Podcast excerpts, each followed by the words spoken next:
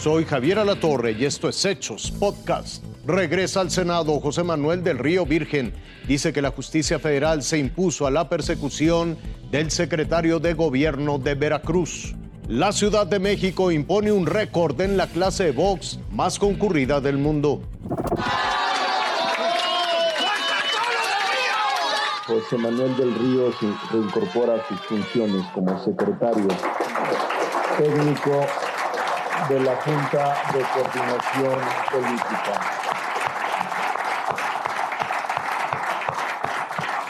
Así recibieron los coordinadores parlamentarios de las diferentes bancadas a José Manuel del Río Virgen, secretario técnico de la Junta de Coordinación Política del Senado, luego de que permaneció casi seis meses en la cárcel de Pacho Viejo, en Veracruz. José Manuel del Río ha sido exonerado de los delitos que dolosa falsamente le fueron imputados por autoridades locales de Veracruz. En su momento, José Manuel del Río Virgen señaló al secretario de Gobierno de Veracruz, Eric Patrocinio Cisneros Burgos, mejor conocido como el Bola 8, de ser el principal orquestador de la persecución política de la que ha sido objeto. Incluso lo responsabiliza de cualquier cosa que le suceda ya en libertad. Hoy en la madrugada que me vine de Jalapa, me mandaron un coche que me viniera siguiendo y echándome las luces y haciéndome señas obscenas. Después de la cárcel, ya qué miedo puedo tener, solo que se les vaya un balazo. Pero si eso pasa, pues ya ustedes saben que fue Cuitlagua García, fue Eric Cisneros Burgos o fue Verónica Hernández Guiada. Aclaró que todo se trató de una venganza política. Le molesta mucho que el movimiento ciudadano esté creciendo y le molesta demasiado el activismo del movimiento ciudadano. Aquí también se exigió castigar a quienes están incurriendo en abuso de poder en Veracruz. Actuemos para pedir la responsabilidad penal de los burócratas estatales involucrados en este ejercicio de perversión del derecho.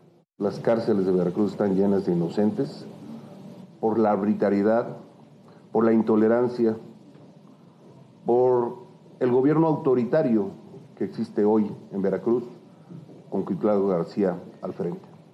Los senadores aseguraron que no quitarán el dedo del renglón hasta que se haga justicia absoluta, tanto en este caso como en todos los de las personas que se encuentran injustamente privadas de su libertad en el estado de Veracruz. ¡Otra vez, cruzada!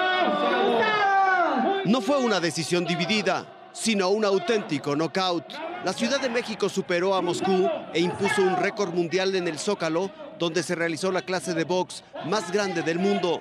Nada extraño quizá para un país del que han surgido grandes campeones e incluso leyendas del pugilismo.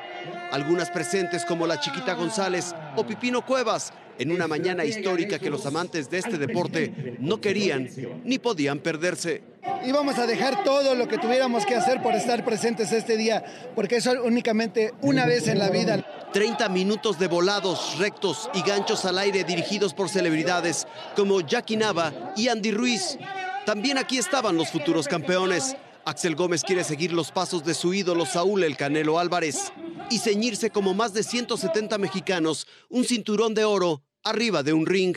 Mi sueño es llegar a ser profesional y me sirve para ya no enfermarme. Es su pasión, lo tenemos que apoyar. Es su sueño ser campeón, vamos a apoyarlo, estamos con él en familia. Aunque no eran solo los sueños y el deporte lo que atraía a los capitalinos. Que todos los corazones estemos unidos con una emoción, con un amor por México, para que podamos seguir adelante. Con todo eso se hizo el anuncio del número de participantes. 14.299. Que es un nuevo Guinness World Records La Ciudad de México impuso un récord mundial, lo que celebró vía remota la jefa de gobierno Claudia Sheinbaum, quien se recupera de COVID-19. Gracias a los campeones y gracias a ustedes que hicieron posible este gran triunfo. ¡Que viva la Ciudad de México y que viva México! Jaime Guerrero, Fuerza Informativa Azteca. Hasta aquí la noticia, lo invitamos a seguir pendiente de los hechos.